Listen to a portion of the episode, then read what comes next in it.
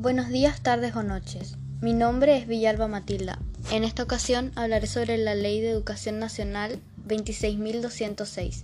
Específicamente trataré de dar una explicación del artículo 17 que trata sobre la estructura del sistema educativo y también del artículo 31 referido a la organización de la educación secundaria.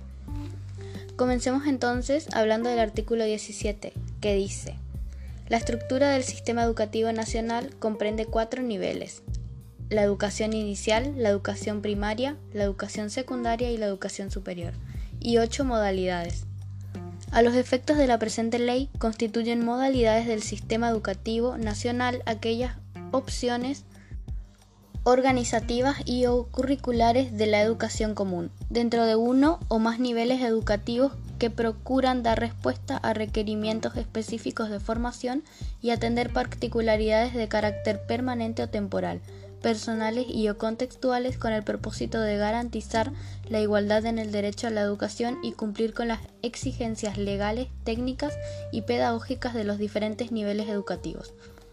Son modalidades la educación técnico-profesional, la educación artística, la educación especial, la educación permanente de jóvenes y adultos, la educación rural, la educación intercultural bilingüe, la educación de contextos de privatización de libertad y la educación domiciliaria y hospitalaria. Las jurisdicciones podrán definir con carácter excepcional otras modalidades de la educación común cuando requerimientos específicos de carácter permanente y contextual así lo justifiquen. Como escuchamos entonces, este artículo nos explica primeramente que la estructura del sistema educativo tiene cuatro niveles, los cuales son la educación inicial, la educación primaria, la educación secundaria y la educación superior. Pero además de estas, también existen ocho modalidades, que son las opciones organizativas y o curriculares de la educación común dentro de uno o más niveles educativos. Lo principal que buscan estas modalidades, como bien se expresa en el artículo, es garantizar el derecho a la igualdad y cumplir con las exigencias legales, técnicas y pedagógicas de los diferentes niveles educativos.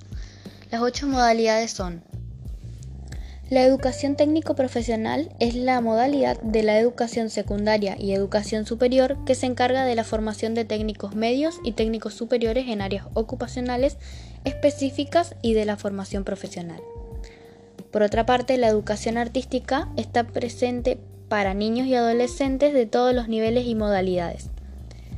Esta está encargada primeramente de enseñarles el lenguaje artístico, luego la encontramos también a la modalidad artística orientada a la formación específica del nivel secundario y por último también en la formación artística que se enseña en los institutos de educación superior, como por ejemplo en los profesorados y las carreras artísticas específicas.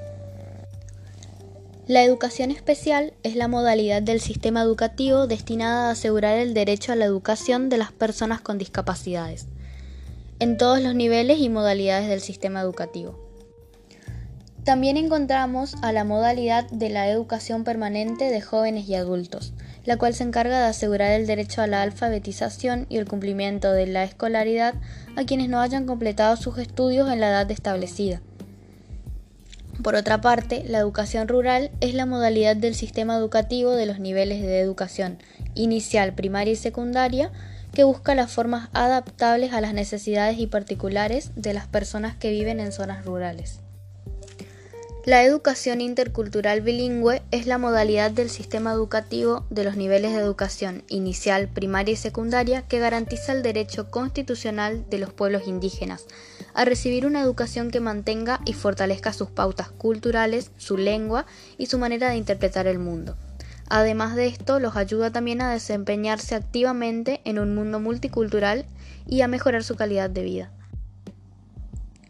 La educación en contextos de privación de la libertad es la modalidad que se encarga de garantizar el derecho a la educación de todas las personas que se encuentran privadas de su libertad, para promover su formación y desarrollo.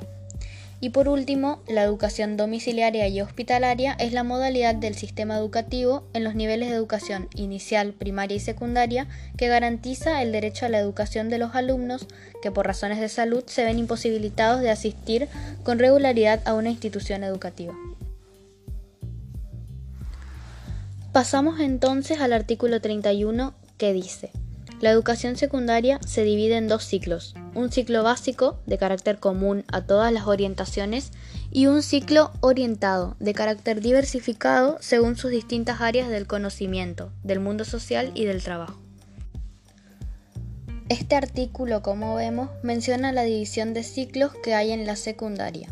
Estos ciclos actualmente son un ciclo general con todas las materias orientacionales en el primer y segundo año y por otra parte tenemos un ciclo orientado en la que el alumno puede elegir la modalidad en la que desee especializarse que se elige en el tercer año y se cumple hasta el quinto o sexto año.